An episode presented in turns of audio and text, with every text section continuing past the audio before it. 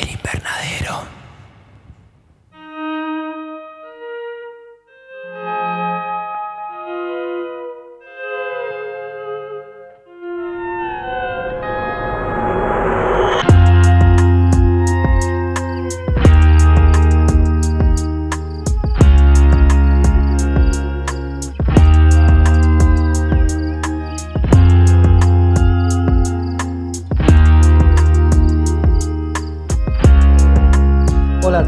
Esto es El Invernadero, acá un nuevo episodio, eh, terminando un poco la gira por el continente asiático, después de haber recorrido tantos países. Esta vez nos salimos un poco de ahí, pero no tanto porque hay unas conexiones entre lo que es la dirección de una película asiática con la película que vamos a estar discutiendo hoy. Mi nombre es Jesús Allende.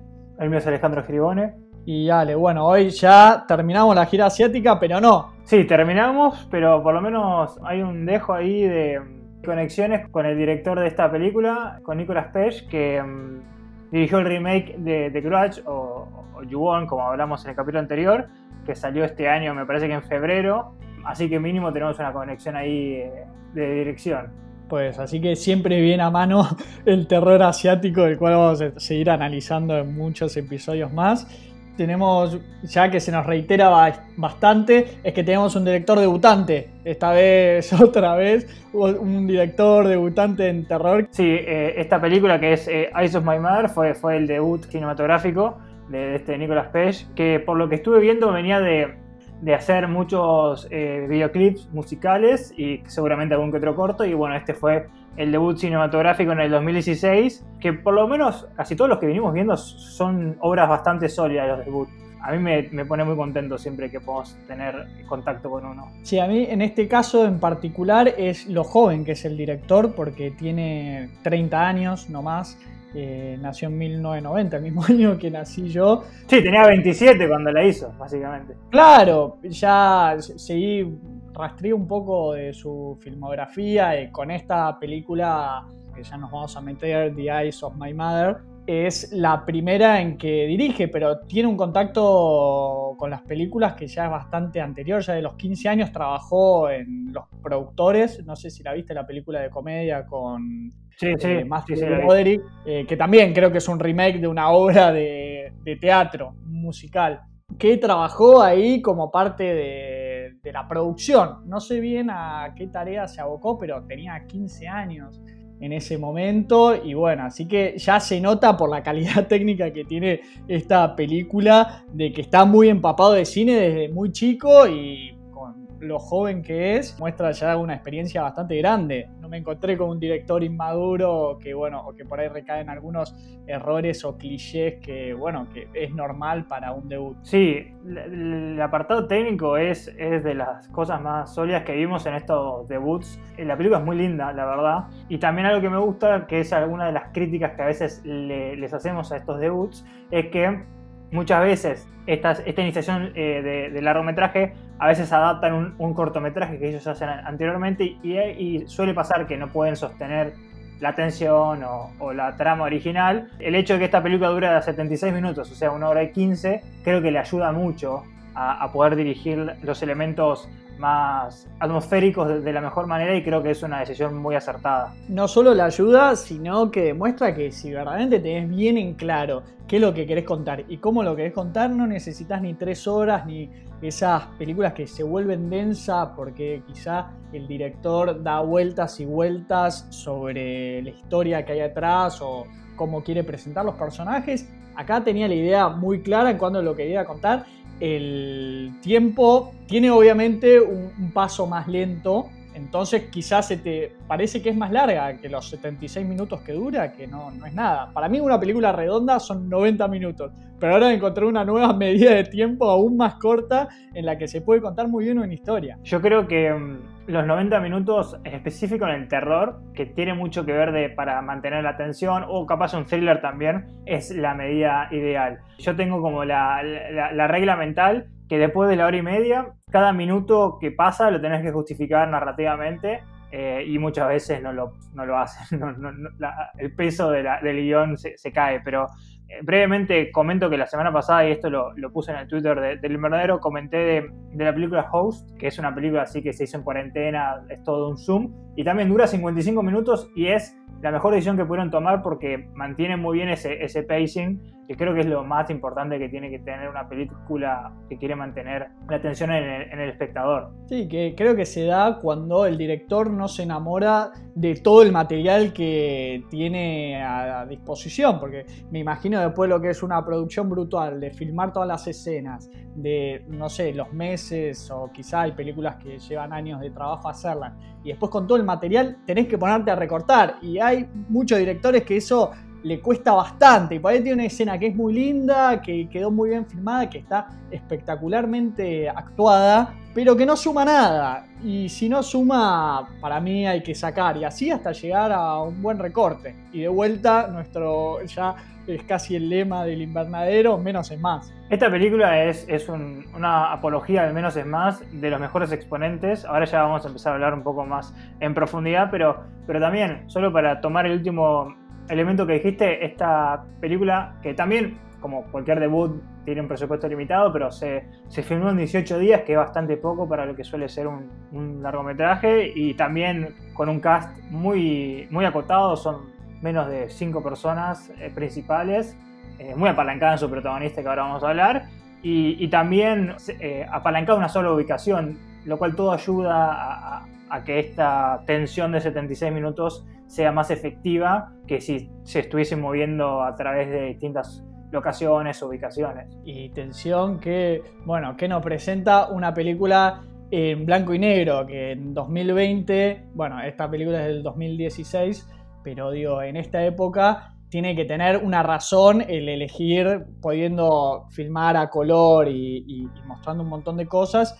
hacer un retroceso y volver a una visión quizá que se lo relaciona con lo más artístico, el, uso del blanco y negro, pero tiene que estar completamente justificado y ya lo vamos a analizar más a fondo, creo que cumple con eso. Sí, yo también creo que cumple y también comparto de que tiene que haber una, razón narrativa o por lo menos temática de lo que quiere presentar el, director, porque muchas veces lo que ocurre, hay un término en inglés que se llama art house, que sería como las películas que ponen más eh, énfasis en el estilo que realmente lo que tienen que contar. O sea, quieren mostrar algo muy lindo o algo muy artístico, pero realmente carecen de, profundidad narrativa o, de algún mensaje contar. Sin embargo, esta, si uno lo ve de afuera, parecería encajar en, ese, en, ese, en esa categoría. Es muy profunda y ahora vamos a hablar un poco más, pero eh, hay una dicotomía entre lo macabra que es, pues es una película muy macabra, y lo linda que es al mismo tiempo. Y, y hay como un, viste, como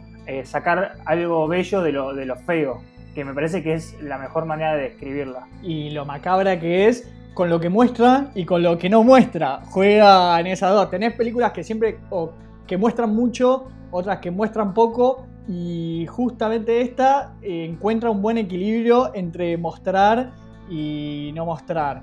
De vuelta, una gran apuesta, haber eh, arriesgado por hacerla en blanco y negro yo de las últimas que tengo recuerdo más modernas, bueno, una de terror y otra de no terror, se me ocurre eh, Roma, de Cuarón, que bueno, elige ese estilo porque son, eran los recuerdos de su infancia, entonces uno cada vez que mira hacia atrás sus recuerdos, por ahí tiene esa visión que se puede ver como una diapositivas en blanco y negro. Y después Lighthouse, que ya la mencionamos mucho en esta, que esta ya sí es de terror, eh, de Robert Eggers, que trata de emular cómo sería una película de fines de siglo XIX. Entonces, tanto esas dos como esta creo que aciertan bien en elegir el tono, donde hay otras más que quizá hacen agua. Eh, yo obviamente eh, había elegido tres para nombrar, una, obviamente era Lighthouse, después unas dos unas que me gustaron. Eh, una es una película de 2017 de Estonia, se llama November, es una película muy linda, de las películas más lindas que vi este año, que mm, casi todo lo que quiere contar es tan claro en el folclore de ese país y bueno, y también eh, está eh, ambientada creo que en 1600 y tiene algún tipo de justificativo narrativo. Y la otra, que es una película que me hizo acordar mucho a, a Eyes of My Mother, que también se la recomiendo a cualquiera, que se llama A Girl's Walk Along at Night, otro debut cinematográfico en el 2014. Es una película iraní que es como un western de, una, de un adolescente vampiro que, básicamente toma como presas en una ciudad iraní a todos los hombres que eh, son como misóginos o, que perpetúan la violencia contra las mujeres. Y también tiene un, tiene un sentido muy estético y, muy relacionado con, con el western que quiere hacerlo. Y de esta película iraní, cualquier similitud con la venganza de Churel en Bubul, que ya lo discutimos en ese episodio de una mujer haciendo justicia contra la misoginia. Bueno, pura coincidencia casi. Sí, sí, igual es mucho más, o sea, es una película muchísimo mejor que, que Bulbul, por más que Bulbul me gustó, pero sí es mucho más western y, mucho más, eh, es un drama más que otra cosa, pero, pero sí tiene bastante que ver con esta película porque tiene que ver eh, todo desde un punto de vista de, la mujer, una mujer que, está desenfocada de, la sociedad en la cual vive y la verdad que el, apartado técnico de estas dos películas son muy buenas. Em, vi, una, entrevista eh, cuando fue a Sundance, eh, Eyes of My Mother, y como que él tenía un poco de miedo, el director, de si la gente iba a aceptar ver una película en blanco y negro, porque todas estas que hablamos son más actuales al 2016 y justamente como que algo que le dio esperanza era que se había estrenado hace dos años, en 2014, esta película iraní y como que dijo, bueno, se ve que hay gente que, apoya esta, esta técnica, ¿no? Claramente el blanco y negro espanta audiencia, espanta no sí eh, la concurrencia masiva a ver la película. Quizá Viste, si ya sabes de entrada que es una película en blanco y negro y te tenés que estar un poco más predispuesto a verla que otra película que te atrae por otros lados. Entonces, con eso me refiero a que es una apuesta arriesgada del director ir por ese tono. Lo que, lo que sí me parece interesante de las películas que hablamos es que yo creo que Lighthouse no iba a un público masivo, pero por la premisa misma y por el estilo de, dirección y, y, de cinematografía, entonces creo que entienden que es mejor que blanco y negro eh, acompañe la decisión a, aportar a un, público masivo. Entonces, creo que en ese, sentido es mucho mejor. Como esta película, esta película es imposible que hubiese, por cómo es, que, aunque sea en blanco y negro, que, un público mainstream la hubiese aceptado, porque es bastante particular. Y con esta gran previa de bueno, lo que es la decisión estética de filmar en blanco y negro, ¿qué nos cuenta The Eyes of My Mother? Bueno, The Eyes of My Mother eh, nos cuenta la historia de, una, familia que vive en una granja, una casa así de, campo remota. No queda muy bien delimitado dónde es, creo que es Estados Unidos, pero no sé bien en, qué ubicación. Y donde vamos a ver que a partir de una tragedia familiar, una mujer eh, solitaria va a empezar a ser consumida por sus oscuros deseos. Esta es como la sinopsis general que está en MDB y obviamente súper ambigua, pero también me parece importante por, por cómo es la película que si alguien todavía no la vio, eh, que en este momento frene y, la vaya a ver porque hay una forma de escribir esta película mucho mejor a lo que realmente es, pero bueno, habría que meternos en spoiler que creo que a partir de ahora ya podríamos empezar a hablar. Sí, acá ahora, bueno, que ya ponemos la cortina de spoiler porque va a ser muy difícil discutir esto sin meternos de lleno porque es una película que tiene un tono bastante lento, pero que te está dando información en todo momento, que maneja el registro más así de, del suspenso, donde el espectador está sabiendo todo el tiempo todo lo que está pasando y a partir de eso va generando la tensión. Pero diciendo esto de que tiene un tono lento, ya arranca pasando algo, que quizá hay otras películas que no pasa nada hasta que llega a un clímax donde explota todo. Acá explota desde el minuto uno y después se va manteniendo en ese ritmo más pausado quizá. Si tuviese que explicar como así en, forma de tesis de qué, de qué quiere eh, mostrar el director o la película, sería básicamente como cómo se crea un monstruo, ¿no? O sea, o, cómo se genera eh, un monstruo o una, una personalidad así bastante patológica o, psicópata. Y esto que decía Jesús al principio, que era que arranca bastante eh, a los palos, es que en los primeros 10 minutos ya tenemos una, escena eh, violenta que aparece un personaje que toca la puerta de, esta, de esta casa remota, se eh, llama Charlie, y dice que, no sé si dice que es un vendedor, ambulante, lo que sea, pero trata de... Sí, se presenta y... No, lo, lo peor es que no dan demasiadas excusas, ¿no? Necesita usar el baño y estamos eh, una mujer con su hija en el jardín que estaban haciendo jardinería y no sé, hablando de San Francisco, porque se ve que era muy devota la madre y se aparece este personaje. Sí, se aparece este personaje. Previamente hay, si querés, un elemento que, va a ser importante con, eh, para el desarrollo de la película, que era que la madre que, venía de Portugal era era, era una cirujana y que creo que hay como una actividad, no sé, recreativa, le enseñaba un poco de como de técnicas de cirugía, ella creo que es especialista de ojos, porque no sé si cortaban de las vacas que tenían en, esa granja, y, como que había una ficción, una afición, perdón, a, todo lo que es el, tema médico. Pero como decía Jesús, este personaje, este hombre Charlie, logra convencer a la madre para dejarla usar el baño y muy rápidamente nos damos cuenta que es la peor decisión que puede haber tomado porque bueno, este tipo era un psicópata. Porque Charlie ya en el momento que pone un pie dentro de la casa ni disimula cuáles eran sus intenciones. Ahí vemos como que empieza a hacer preguntas de dónde está el baño, me acompañás y en un momento la mira y le dice a la madre, casi, casi sin usar palabras, pero sabés qué es lo que está pasando acá, o sea, me dejaste entrar acá,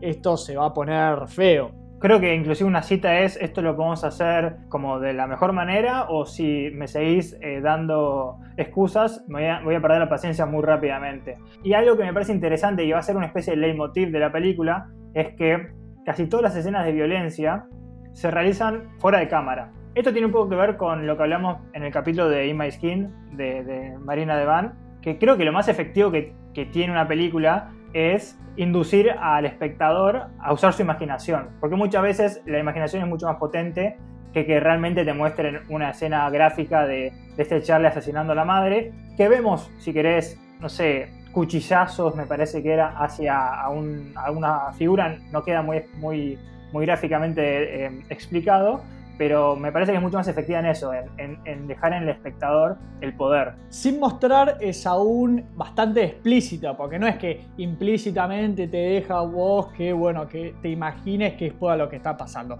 Sabés que la está matando en el baño, o sea, llega justo el marido, el padre de, de Francisca, la que va a ser nuestra protagonista, en el momento en el que está este hombre Charlie o pegándole culetazos con, la pistola, o no se ve, porque es un pincelazo rápido, un trazo muy veloz en el corte de esa escena, que no llegas a ver lo que ves, pero escuchás los ruidos y todo, y sabés que eh, la está moliendo a golpes, es tremendo. Y acá viene el segundo elemento que, están todos como diseñados para acomplejar, que es que de repente por alguna razón que no, sabes bien cómo, el, marido que, entra y ve esta situación termina mm, matando, no sé no, matando no, em, tumbando a, Charlie, pero nunca lo ves, porque de repente corta a la siguiente escena y ves al padre de Francisca arrastrando a Charlie hacia, hacia el granero. Pero como que nunca te queda en claro si él eh, esperó hasta que Charlie salga del baño donde estaba asesinando a la madre o si realmente se tumbó contra él con, no sé, con un revólver. Eh, y todos esos elementos te, te, dejan con más preguntas. Y acá me voy a detener porque es algo que creo que vamos a repetir ahora a lo largo de todo el episodio. El montaje de esta película es realmente espectacular. Cada corte, cada pase de escena, cada encuadre te está diciendo algo y te está dando una información que tiene que ver con la historia que te quiere contar, porque justamente lo que decís en esta parte, que lo lleva al granero, después tenemos un corte, una escena cotidiana del padre mirando televisión con la hija después de lo que acaba de suceder. Entonces uno no entiende si hay una especie de situación de shock postraumático porque lo más normal, lo más natural que podríamos pensar cualquiera en una situación de este estilo es que ya tendrían que estar los policías eh, en esa casa o los detectives investigando eh, o llevándose el cuerpo, pero no, lo vemos ahí en una situación que podría ser cotidiana, pero que no es cotidiana porque sabes todo el bagaje anterior de lo que acaba de suceder. Si la película hubiese empezado por ellos mirando televisión, vos decís, bueno, es una escena cotidiana, pero sabes que no tiene nada de eso para mí el padre es un elemento más que te deja perplejo por, por la falta de expresividad que tiene. No sé si es esto que, será un shock postraumático, porque hay un nivel de pragmatismo que la verdad que es perturbador, porque muere la, madre y, le pide a Francisca que lo ayude a, enterrarla, a, a, cavar la, la, fosa, y a, donde viene el siguiente elemento perturbador es que yo particularmente había asumido que el padre había asesinado a Charlie, a, este asesino. Y realmente nos damos, nos damos cuenta que no, lo tiene encerrado, encadenado en este granero que va a ser un eje central de la, película. Y em, le pide a Francisca que eh, le limpie las heridas, le cosa las heridas. Y Francisca tiene como una charla bastante turbia con, con Charlie, donde Charlie asume que Francisca lo va a matar. Y ella le, dice algo bastante interesante que es cómo te voy a matar si sos mi único amigo. Claro, porque a partir de ese momento, más que un sentido humanitario del padre solicitándole a la hija esto, hay un tema de que pasa a ser la mascota de su hija, ¿no? Y revela ya una idea muy oscura de que las cosas no eran tan normales en esa casa antes de que sucediese este hecho violento de Charlie rompiendo y matando a la madre, ya en esa casa algo muy extraño estaba pasando, ya sea por el aislacionismo, por eh, la manera en que la estaban criando a su hija. Hay, todo, hay, toda una historia por detrás que, bueno, que se descubre muy lentamente. Yo, de hecho, y no hay ningún elemento para demostrar lo contrario o afirmar eh, nunca te queda claro que realmente son los padres de Francisca, porque son, son bastante eh, distintos. Ellos vienen de Portugal y, tienen como una, tonada bastante remarcada. Y bueno, y obviamente Francisca tiene una, tonada bastante estadounidense. Eh, la madre cuando estaba viva le, hablaba en portugués, pero como que queda esa, esa incógnita que nunca va a ser eh, revelada. También son muy mayores. Sí, sí que tendrá unos 5 o 6 años Francisca al principio, después va a haber una elipsis, pero creo que... Sí, sí, es una, que, también eso es otro elemento que, te, que, te, saca de foco porque si querés, cuando tenés a Francisca eh, cosiéndole los ojos y la, y la, lengua a Charlie, que es lo, que, lo, siguiente que va a pasar, pero todo a través de una chica inocente eh, de 5 años, te, te acompleja aún más y también te, saca de, del, foco de, no saber bien qué pasó, como decía Jesús, de, si realmente es una familia de psicópatas, como podría ser en, la masacre de Texas, o, realmente era la mejor manera para que Charlie no se pueda escapar, porque obviamente si le saca los ojos y le saca la lengua, primero no podría hablar y segundo, estando encadenado es imposible que se, que se escape. Y capaz, como bien dijo Jesús, es como muy macabramente el nuevo juguete o el nuevo amigo de, de Francisca es que no ves en ningún momento de parte de ella un ánimo de tortura, de venganza, por más de que sí, obviamente, todo el contexto y toda la situación de que esté encadenado, de que lo estén casi que matando de hambre, que bueno, después de que le, saque los ojos, que nunca lo vemos, ¿no? De repente en un momento lo vemos vendado y después debajo de esas vendas unas cicatrices brutales y con todo, bueno, eh, toda esta información de que sabíamos que la madre era neurocirujana. Eh, era, no, perdón, era cirujana de ojos cuando vivía en Portugal y después, bueno, verlo sin ojos, pero no ves que hay un espíritu de venganza de ella, de mataste a mi madre, entonces vas a estar, sino va más por el lado de esto de que siente una soledad y también no, no, tiene la madurez para entender ese sentimiento todavía. Entonces encuentra en compañía en esta persona juguete amigo. Es todo un rejunte de, cosas y emociones en esta persona que fue la que mató a su madre. A mí me hizo acordar mucho a, cómo eh, reaccionan los niños eh, en Doctus, la, película de Yorgos Látimos, que básicamente son personas que vivieron aislados del mundo y que lo único que hacen es extrapolar e imitar lo que ven. Y probablemente al haber, eh, haber crecido con tragedia y estos comportamientos aberrantes que, están implícitos de, esta, esta, pareja que realmente no es tan normal, yo creo que, como dije, los imita, porque cuando ves los actos de violencia, tanto ahora cuando es chica como cuando después es grande en los siguientes capítulos, siempre lo hace de una manera casual, casi con... Hay un, hay un sentido de placidez, no ves como si fuese un slasher que realmente siente, eh, perdón, siente placer infringiendo el dolor en las personas y viendo cómo se retuercen. Acá es mucho más eh, juguetón, aunque hasta natural, eh, como que es parte de lo cotidiano, que de algún lado lo tiene que haber aprendido y desde muy joven. Entonces toda esta realidad tan terrible de que se vivía en esa casa antes de la interrupción de Charlie. Coincido en lo que decís de que me recuerda a Doctus, esta película de Yorgos Látimos que tanto nos gusta. Le sentí un tono así tan oscuro, sin eh, la cuota quizá de humor o ironía. Que sí, sí, sin la sátira. bien.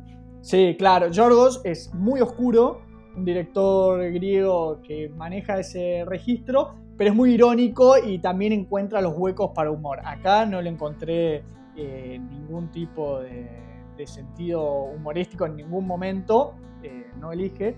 Y al otro director que, bueno, que para mí es un gran elogio a esta película porque verdaderamente siento que encontramos una joya, esto nos gusta decir esas películas que, de, terror, de que a veces hay que ver mucho, mucho, mucho terror hasta encontrar algo que es realmente muy bueno, pero sí le sentí una vibra muy Hitchcockiana. Sí, pero sí, sin duda. Y un, eh, es lo más Hitchcock que vi en el último tiempo desde Hitchcock, si se entiende, ¿no? De que toda esta película tranquilamente podría ser la precuela de mm, Psicosis, si a, mí me lo hubiesen vendido como que era un remake, una precuela inventada de El origen de Psicosis, me parece que hubiese sido mucho mejor que toda la serie después que hicieron de Bates Motel para explicar, porque la historia lleva a, todo eso, la relación del hijo con la madre, eh, de, las familias, de la locura, y siempre dándote información. Acá no,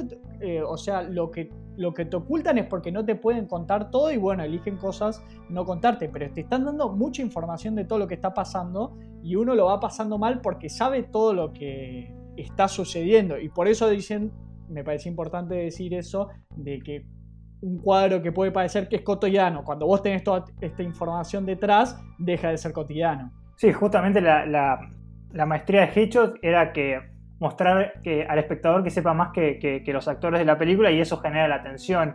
Eh, adicionalmente, algo que había investigado era que una de las razones por las cuales hizo, eh, hizo esta película en blanco y negro, por más que hay razones, si querés, para fomentar eh, ese sentimiento de soledad y, aislamiento que tiene Francisca, es porque al director sus películas favoritas de terror eran las películas de los 50 y los 60 que se conocen como las películas góticas americanas. Obviamente Psicosis está en, ese, en esa categoría y hace mucha referencia también. Eh, si, si prestas atención a, lo que el padre ve en la tele, hay un momento que están viendo, por ejemplo, me sale Haunting of Hill House, pero en realidad es la película original, no sé cómo se llama la película original de Hill House, y, hace mucha referencia a, esas películas góticas de esa época, que también hablan un poco del anacronismo de esta, de esta película, porque nunca queda muy claro en qué época está ambientada. Obviamente es antigua, casi por, los autos, la vestimenta y algunos y, los edificios, pero eh, en el capítulo 2, ahora vamos a hablar un poquito, cuando introducen a un nuevo personaje, que es una chica, esa chica habla bastante, según mi percepción, eh, de una manera bastante moderna. Y entonces nunca me quedó muy claro en qué momento estaba ambientada. Acá, eh, de última, con eso decías de lo que veía el padre en la tele, que aparecía Vincent Price. Que bueno, también es otro de los padres de contar historias de terror, que bueno, también inspiró a Tim Burton. Siempre usa el personaje de Vincent Price en sus películas, se inspiró mucho de sus personajes también. Y lo otro que dijiste también, el tema de la temporalidad, de que hay verdaderamente una desconexión, porque pareciese que fuese una película que está sucediendo en la campiña europea por esta madre portuguesa, pero está sucediendo en un lugar indeterminado en Estados Unidos. La hija es verdad que se maneja de manera más moderna, pero la casa no ves ningún elemento muy tecnológico los televisores son viejos, pero no sabes si es porque están frenados en el tiempo en la casa en la que viven, porque están aislados de todos, o porque el mundo afuera de esa casa está en esa misma línea temporal. Sí, y, si querés, eh, usando eso como, como un disparador, ya pasamos al siguiente capítulo. Esta película está eh, dividida en tres capítulos que mm, son premonitorios de lo que va a terminar sucediendo. El primero llama Madre, básicamente cuentan que va a morir. el primero madre y, empieza con la madre, con la muerte de la madre, el segundo se llama padre y empieza con la muerte del padre. Y aparentemente pasa 20 años mínimo después, no queda muy claro, pero Francesca ya es una, joven de mínimo 25, máximo 30 años. Que, sí, no es una adolescente. Sí, no es una adolescente y, vos la ves que, que está durmiendo con el padre y otra cosa que queda bastante ambiguo. Mi interpretación es que el padre muere, se muere durmiendo, pero también podría eh, interpretarse que él queda como un estado catatónico o vegetal, pero la verdad que las dos interpretaciones creo que son válidas. Eh, a menos que bueno, el director diga no, realmente murió, pero bueno. Sí, más adelante eh, Francisca va a revelar que lo mató, pero me quedo con eso que decís vos, de que no sabés, o sea, a qué se refiere con haberlo matado. Si lo dejó estar, si quizá hizo algo que lo hizo, no sé, tener un paro cardíaco, no, no sabemos. Él está al cuerpo que lo tiene conservado, no sabemos bien de, qué manera, y que también que la acompaña a su cadáver, la acompaña a ella en su soledad. Yo lo, yo lo sentí, porque obviamente cuando incita a que, a, que usemos nuestra imaginación, la imaginación a veces se va a lugares bastante oscuros, y yo sentí que había como una necrofilia, pero no en, sentido sexual, sino como un deseo para evitar la, soledad y que si realmente hubiese muerto el padre, hubiese preferido estar con, con ese cuerpo inerte del padre a, aceptar que realmente estaba sola. Entonces, una opción es esa, la otra opción es que, bueno, esté en un estado vegetal, porque ves que lo baña, que también es una escena muy, muy Bates o Hitchcock, o en un momento eh, baila y lo pone como en una,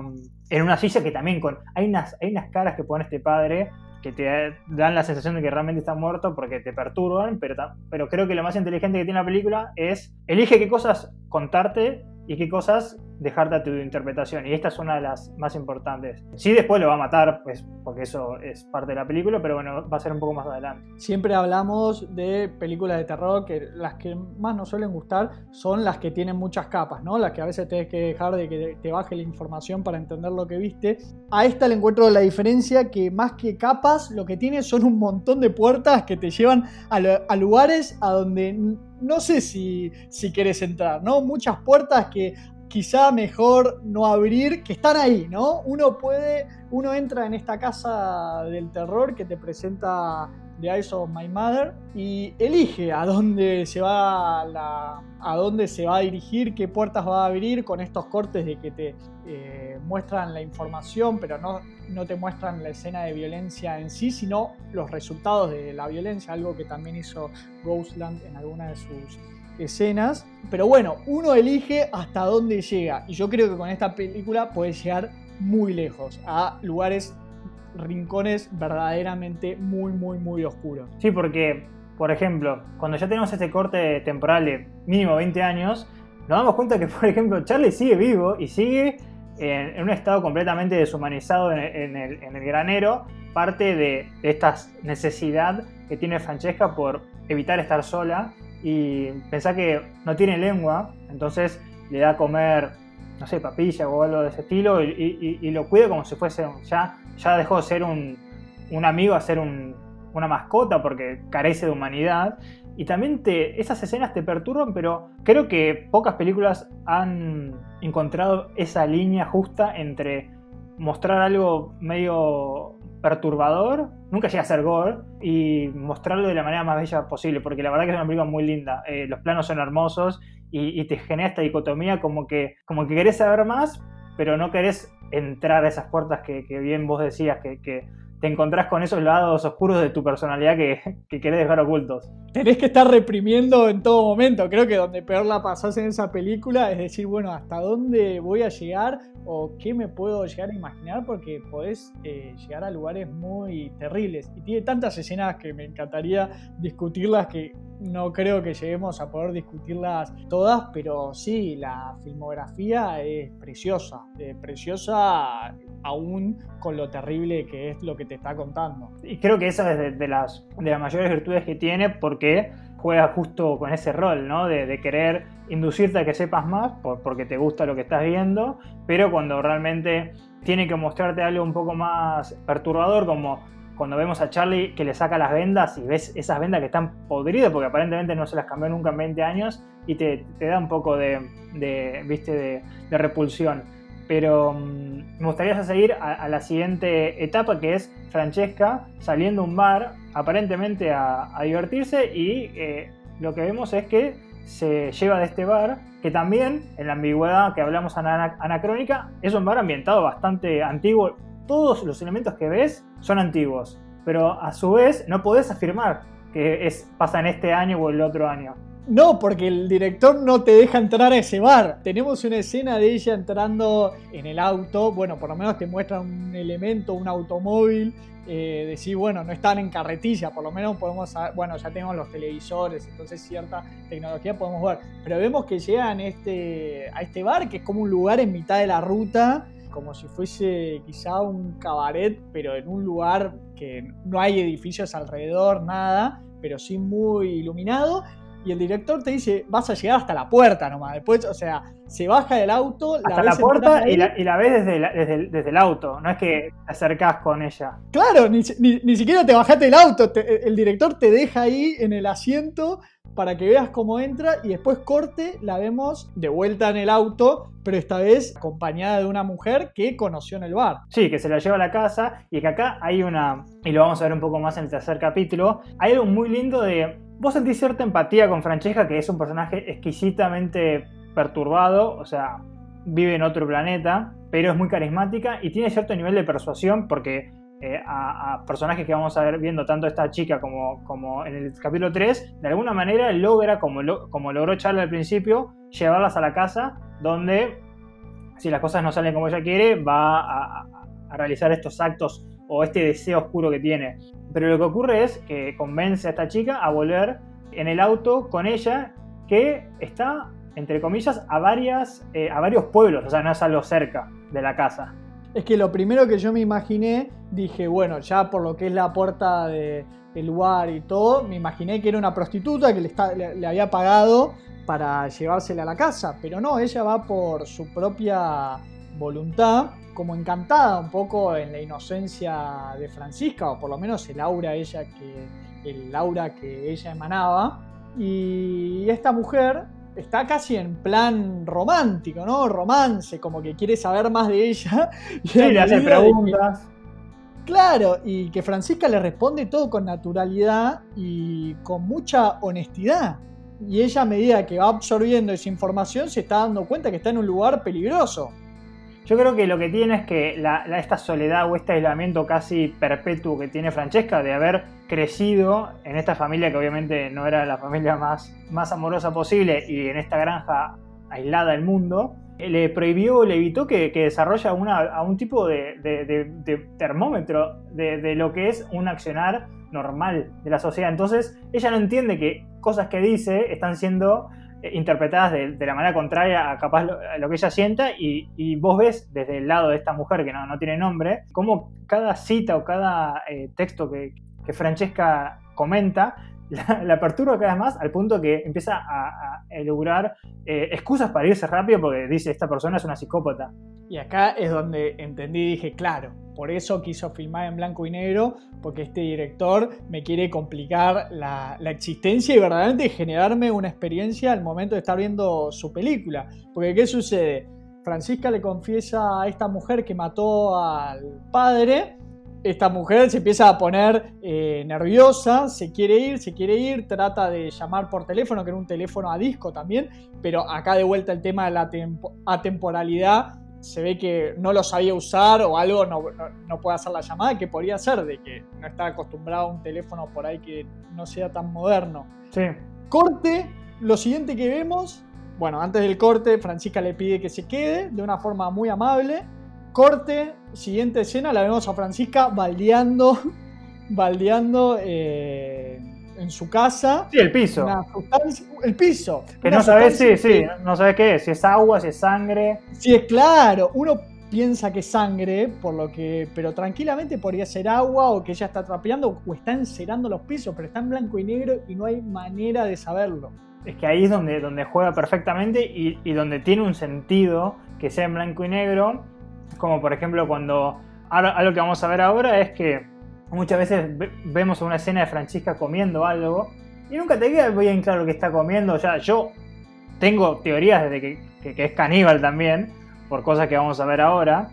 Pero de nuevo, son, son ambigüedades porque cuando ella hace la, referencia de que realmente mató al, al padre, hay una escena un poquito más adelante que vos ves que ella está cortando un brazo. Ese brazo tiene un anillo. Nunca, nunca queda claro si es el padre que obviamente estaba casado con la madre y le está cortando el brazo o si es esta mujer. ¿Por qué digo esto? Porque esa escena pasa posterior a que ella le, le confiesa a, a, esta chica que se llevó al bar que había matado al padre. Entonces no te queda muy claro quién es esa persona, pero después ves que guarda, como en algunas bolsas, en el refrigerador estos pedazos de carne. Y nunca te queda en claro si los, realmente los quiere comer o si es parte de este ritual medio, medio juguetón que tiene o si es algo completamente cotidiano porque vive en una casa en mitad del campo donde ella eh, tienen vacas eh, en ese lugar y también se tiene que alimentar y por ahí vive de eso. De no, sabemos bien de cómo se, sustenta, la vemos que es una persona muy saludable, no es que está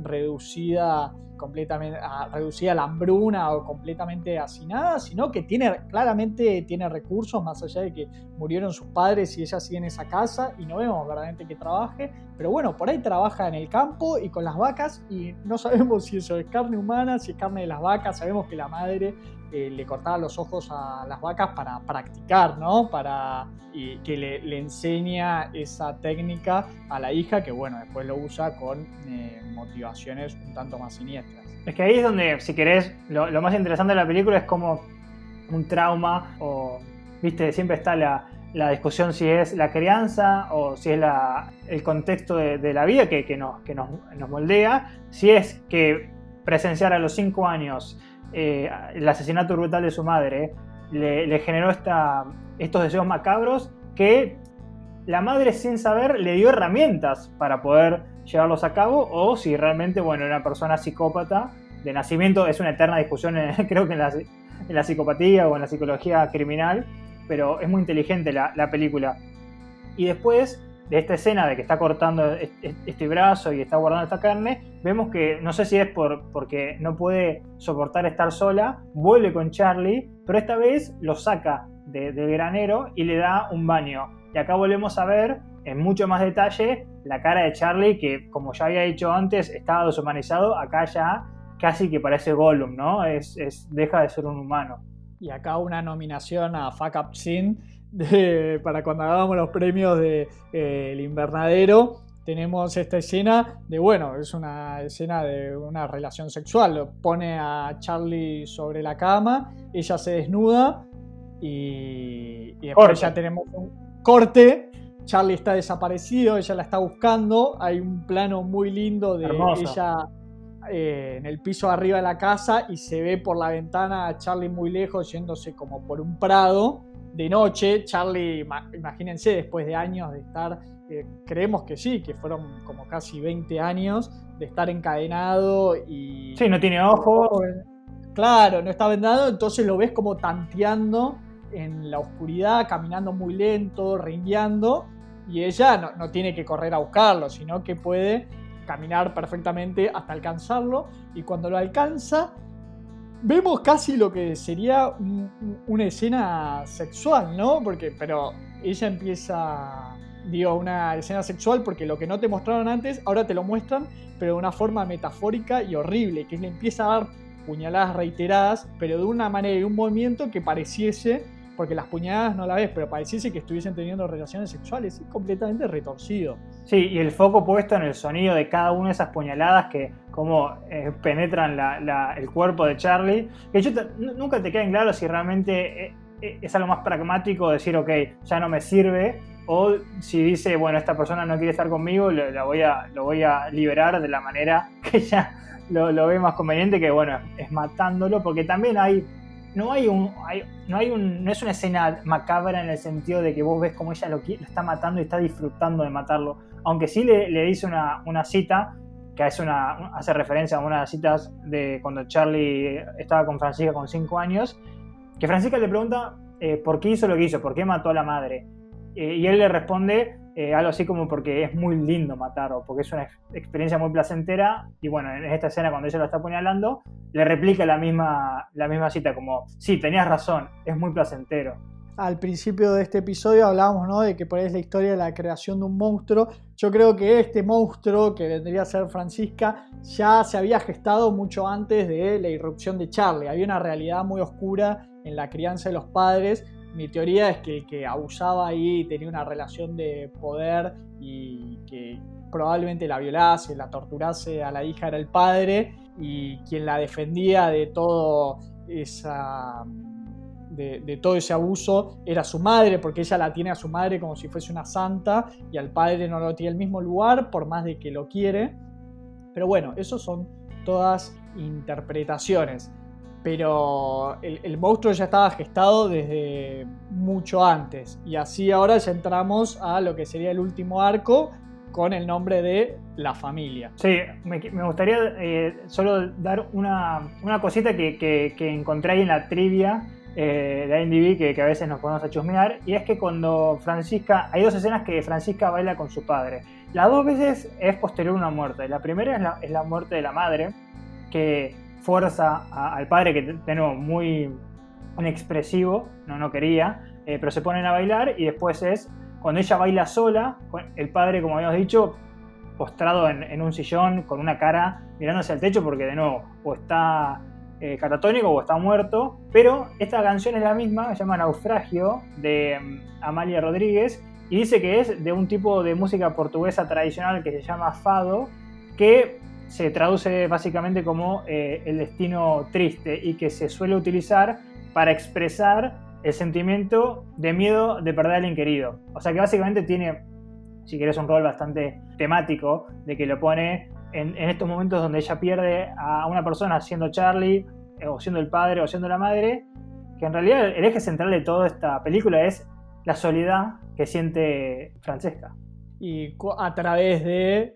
demostrado a través de la música, que acá las pocas intervenciones que tenemos en la música es música que están escuchando los mismos personajes. Es todo sonido ambiente, el soundtrack no, no tenés un no sé, un compilado de música que, que, escuchás para acompañar la escena, sino lo que vos estás escuchando es lo mismo que están escuchando los personajes. Los pasos, una cuchillada, el ruido de un motor, o mismo el sonido de la música del boliche cuando estás afuera, eh, cuando ella estaba esperando en el auto. Y estas escenas donde escuchamos un poco mejor la música eh, representan ahí bien la tristeza que tiene este personaje por la soledad, que es casi un luto anticipado de lo que le va a suceder. Y como bien habías dicho, ya ahora estamos en el episodio 3 que es familia y, haciendo un poco de relación con los otros episodios, nos da una premonición de, quién va a terminar sufriendo. Yo lo que interpreté es que ahora ella, despojada de cualquier tipo de contacto, porque por más que Charlie era una persona torturada hace 20 años, deshumanizado, hay un vínculo que por lo menos Francesca sentía con él y ahora está sola. Y para mí eso la incita a querer formar una familia. Y obviamente todo lo que todos los deseos de Francesca se traducen de la peor manera posible. O sea, no es que no es una persona sana que, los puede llevar a cabo de la manera, eh, una manera saludable. No, no es que sale a buscar pareja y formar y querer establecerse y decir, bueno, vamos a vivir en esta granja de la manera más sana posible. No, va, y acá si querés, de los tres episodios, este es el episodio más brusco en algún sentido, en, si querés dejar de, que, dejar de sentir empatía por Francesca, porque casi que parece un, una asesina serial en, tiempo de informa, ¿no? Como, como si fuese cualquiera de cualquier slasher. Claro, porque hasta, hasta este momento todas las personas que murieron, eh, que vendrían a ser Charlie, el padre y la madre, podés llegar a pensar, decir, bueno, quizá se lo merecían porque le habrán hecho algo a Francesca. Por ahí la madre no, pero si pensamos que tuvo una infancia terrible y que nada, y todas cosas que no podemos saber, decís, bueno, por ahí también. Y el personaje de la mujer esta que se lleva al bar, no sabemos hasta ese momento si la mató o no. Lo presuponemos, pero no tenemos ningún tipo de confirmación. Acá sí vemos una persona que es 100% víctima. Sí, porque acá, bueno, otro plano muy lindo que es eh, Francesca sobre la ruta, un plano muy lejos, con la cámara alejada de un bosque muy alto, muy lindo, y hace, eh, hace dedo para, para que frenar este, esta camioneta, que bueno, era una mujer con su bebé, y como habíamos dicho anteriormente, hay, un, hay una inteligencia que suelen tener realmente cuando uno investiga un poco en los asesinos seriales, es necesario algún tipo de, de habilidad de persuasión, y bueno, logra pedirle a, esta mujer con el bebé que la lleve a la casa, a esta, granja, y justo cuando llega le pregunta si puede abrazar a Antonio, que es este bebé. Y la, madre es medio reticente, pero termina aceptando, porque también algo muy lindo que tiene la, la película y el casting es que Francesca, inclusive cuando es grande, transmite a un aura de paz. Sí, sí, sí, creo que maneja muy bien la inocencia y esconde muy bien esa faceta tan, tan oscura que tiene. La madre, obviamente, tiene sus recaudos eh, al momento, como que desconfía de decir, mira, no te conozco, no te voy a dar mi bebé. Ella insiste, pero de una manera muy dulce, entonces accede. En el momento en que le entrega al bebé, ella le dice algo en portugués, que ya la madre sospecha y dice, ¿qué le estás diciendo a mi hijo? y se escapa con el bebé. Y acá entramos ya a una parte muy, muy, muy, muy terrible de la película. Sí, bueno, acá se escapa con el bebé, la lleva, o sea, la, incita a la madre a que, a que corra a buscarlo. El, bebé está en la cama de, Francesca, la madre entra y, bueno, Francesca le, da un, puñal por, por la espalda. Hay algo que tiene esta película que me parece muy inteligente, pero de nuevo bastante perturbado, es que muchas veces Francesca no los termina matando y para mí eso es peor aún, porque los, los termina... No, no, es la palabra torturar, si bien es una tortura, es que le saca los ojos, le saca la lengua y los encierra en el granero. Y eso es infinitamente peor a que directamente los mate. De hecho, por la puñalada que le da, yo lo primero que me imaginé es que ya estaba muerta y después la vemos que la está colgando en el granero y que también, que tiene un corte en la garganta. Yo siempre interpreté que le sacaban la, lengua también para que no hablen, porque Charlie tampoco habla, me parece, eh, después de que, o sea, después de los 20 años, pero no queda muy explícito. No, pero la ves acá con este corte en la garganta que yo creí que estaba muerta y la iba a poner ahí como un decorado eh, horripilante. Que también uno podría interpretar que es, son las habilidades que le dio la madre de cirugía que, bueno, le permiten hacer estos actos macabros. Claro, que es como diseccionar, viviseccionar a las personas, a sus víctimas, que ella obviamente no lo ve como, no las ve como víctimas, sino como estas personas que la van a acompañar y la única manera que entiende que puede formar una familia y la tiene y ella pasa a ser entonces la madre de este bebé, porque hay una segunda elipsis durante años ¿Qué, serán? ¿Unos 8 años más sí, o menos? Sí, porque Antonio, que es este bebé, ahora parece tener entre 8 y 10 años, no queda muy claro, pero bueno, puede hablar, eh, puede tener una conversación eh, normal, se habla en portugués con la madre y también en inglés, y de nuevo, algo que suele pasar en este tipo de películas, o con los, con los niños, es la curiosidad del niño siempre es mayor a su autocontrol y termina yendo al granero, que es lo único que la madre le dijo que nunca haga. Y acá es algo que acá la mente va para cualquier lado. Nunca te queda claro si capaz Francesca experimentó lo mismo con la madre y la madre tenía este ritual macabro con el granero. Queda en la imaginación de cada uno, pero, pero son como puertas que uno puede ir.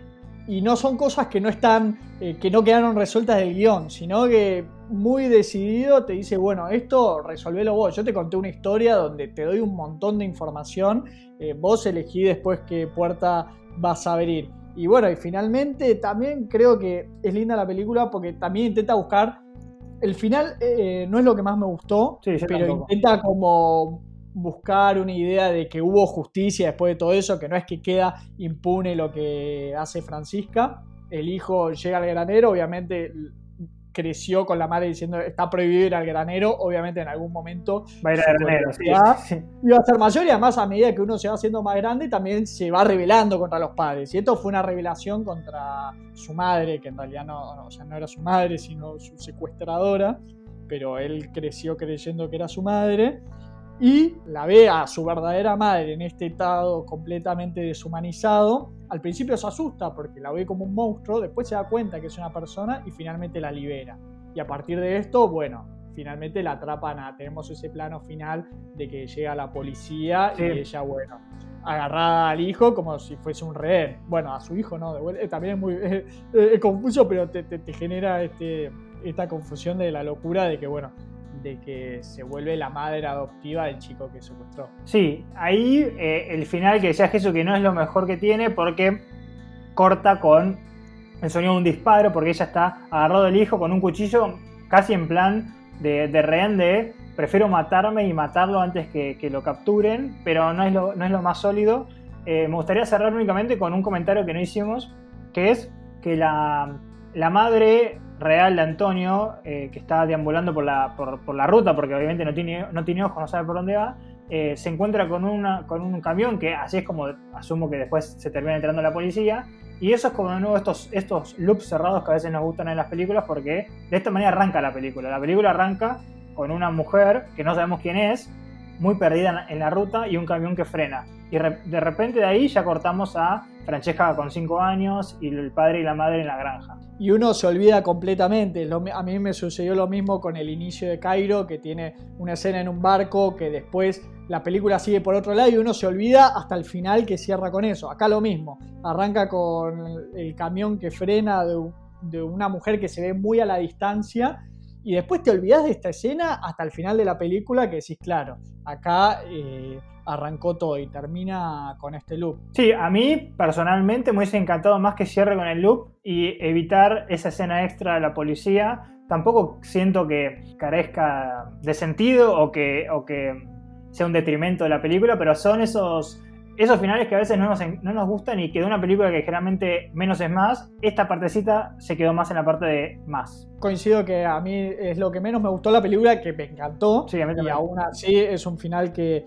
está muy bien, pero también es el único momento en el que uno tiene respiros. Como que sentís este agobio durante 75 minutos y en el minuto 76 decís, ah, como que exhalás eh, decir, bueno, por lo menos hubo justicia, en un momento sentiste empatía por Francisca, pero después se volvió demasiado oscura, ya nada justificaba que hiciera lo que estaba haciendo y bueno, y tenemos este cierre donde decís, bueno, hubo alguna especie de, o una suerte de justicia, pero eso fue The Eyes of My Mother, acá discutiéndola en el invernadero, una película brillante y de vuelta una de esas joyas que uno se encuentra cuando realmente escarba mucho, mucho, mucho en el terror, pero se puede encontrar una cosa que es muy terrible y muy bella a la vez. Sí, yo comparto, a mí es una película que me encantó. Me dejó siempre perplejo de, de cómo te muestran cosas o infieren cosas, como lo hablamos durante todo, todo, el capítulo, cosas muy feas, pero te las muestran de manera tan linda que, te queden, te quedas ahí perplejo. Y se, nota que, bueno, es una persona que, el director me refiero, que, tiene una sensibilidad muy, muy buena para este tipo de historias, que me, da un poco de tristeza saber que no, no le fue muy bien con The Grudge, el remake, no lo vi, entonces no puedo opinar, pero sé que no, no le fue muy bien hubieron críticas, pero eh, siempre con la iteración estos directores van aprendiendo. No, y te digo que después de haber visto esta película, ahora me dan ganas de ver su versión de verdad y por lo menos sacar mis propias conclusiones, decir por ahí si fue una, una buena película o no. Yo de los comentarios que leí de Grudge es que dice, todo el mundo dice, vean la película original para ver por dónde es que quiso ir el director. Y nosotros de que tanto hablar de lo que es el J-Horror, ver si se acercó o no a lo que es la idea original. Yo lo que tengo de información, que capaz por esto no le gustó a la gente, es que va al Génesis. O sea, es una película, el de Grudge, la del 2020, que de nuevo cuenta muchas historias en distintas épocas y que él, el núcleo central es la casa. Que acordate, como hablábamos en el capítulo anterior de, de Juan, eh, la trilogía de Garage nunca hizo eso. Entonces, capaz a la gente que solo tiene contacto por, por los remakes estadounidenses no entiende que eso realmente es el, el foco de la saga Juan. Así que bueno, nos queda solo ver la película, sacar nuestras propias conclusiones y me encantaría hacer un episodio de ahora el remake de Juon, sabiendo que es de este director. Así que dale, ¿nos recordás nuestras redes? Sí, nuestro Twitter es el invernadero H1. Ahí tenemos eh, links a bueno, nuestro dashboard donde puntuamos y tenemos toda la información y también nuestro, nuestros links a las otras redes sociales. Y en nuestro YouTube nos pueden encontrar como el invernadero horror. Recuerden seguirnos tanto en Spotify como activar las notificaciones en YouTube para que, bueno, estar enterados y seguirnos, bueno, obviamente en Twitter para estar enterados cada vez que sacamos un nuevo episodio. Esto fue The Eyes of My Mother en el invernadero, espero que les haya gustado. Un tanto agobiante ahora respirar después de tanta oscuridad y con la advertencia de, bueno, de tener cuidado qué puertas abrimos al momento de ver estas películas de terror. Sí, sin, sin lugar a duda y bueno, y me parece que que es un director a, tener en consideración como todos los que muchas veces venimos hablando, como bueno, Ari Aster, Robert Eggers. Eh, yo creo que es un director que, demuestra que tiene las capacidades para, hacer buenas historias.